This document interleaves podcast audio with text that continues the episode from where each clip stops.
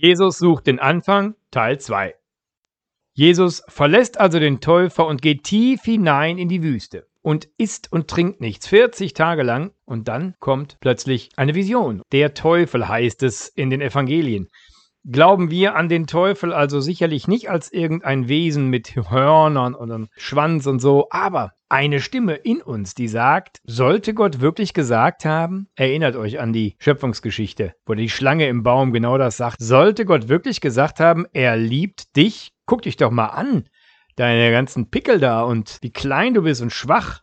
Die Mädels gucken dich nicht an und Gott sollte dich lieben? das glaubst du aber selber nicht. Das ist die Stimme des Durcheinanderwerfers. Diabolos ist griechisch, bedeutet Durcheinanderwerfer. Der Widersprecher auf Hebräisch und daher kommt wiederum das Wort Satan. Ja, und diesen Widersprecher, diesen Durcheinanderwerfer, den trifft Jesus in intensivster Form dort in der Wüste. Und er sagt, was willst du denn machen?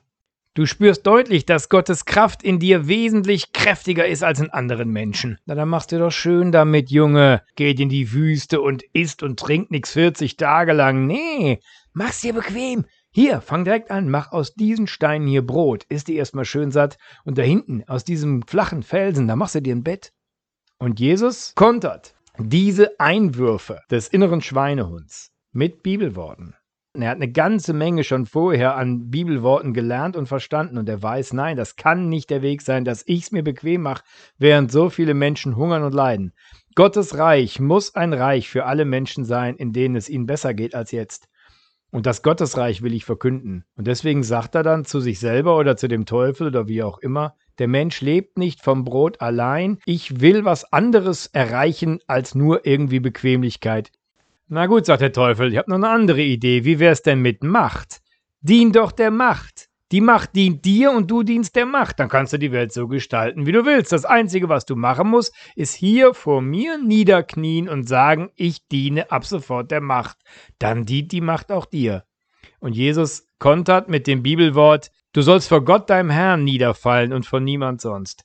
Man kann nicht Gott dienen und dem, was du da als Macht bezeichnest. So viele Menschen haben schon mit den besten Absichten die Macht ergriffen, wollten Gerechtigkeit und Frieden, und am Ende haben sie gesagt, der Zweck heiligt die Mittel, wer das nicht verstehen will, dass ich nur das Gute will, der kommt ins Gefängnis oder ins Lager oder wird erschossen. Noch nie ist es einem gelungen, mit Macht das Gute herbeizuführen. Du kannst nicht Gott und der Macht dienen. Okay, dann mach folgendes dann möchtest du doch sicherlich, dass die Leute dir zuhören und dass die sehen, du bist ein großartiger Mann von Gott gesandt, dann mach was Spektakuläres. Benutz deine Kraft, um auf dich aufmerksam zu machen. Schmeiß dich runter vom Tempel, wo tausende von Pilgern zugucken, dann kommen die Engel und fangen dich auf. Dann werden die Menschen dir zuhören.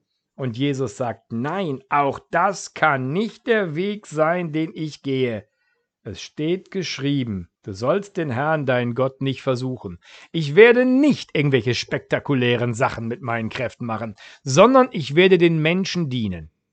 Und dann ist Jesus an dem Punkt, wo er weiß, was er zu tun hat. Ich muss zu den Menschen gehen. Es ist nicht mein Weg wie Johannes der Täufer in der Wüste zu stehen und zu sagen, kommt her, ich will mit euch reden, da kommen sowieso immer nur diejenigen hin, die sich das leisten können, die, die Tempelaristokratie und die Reichen, die Tagelöhner, die Fischer, die armen Leute, die können ja gar nicht kommen. Ich gehe zu den Leuten hin. Ich habe hier in der Wüste nichts verloren. Meine Aufgabe ist es den Leuten in ihrer Welt, in ihrem Dorf zu sagen, deine Welt soll besser werden. Und zwar jetzt. Nicht irgendwann, am jüngsten Tag oder sonst wie, sondern jetzt. Das Reich Gottes ist da.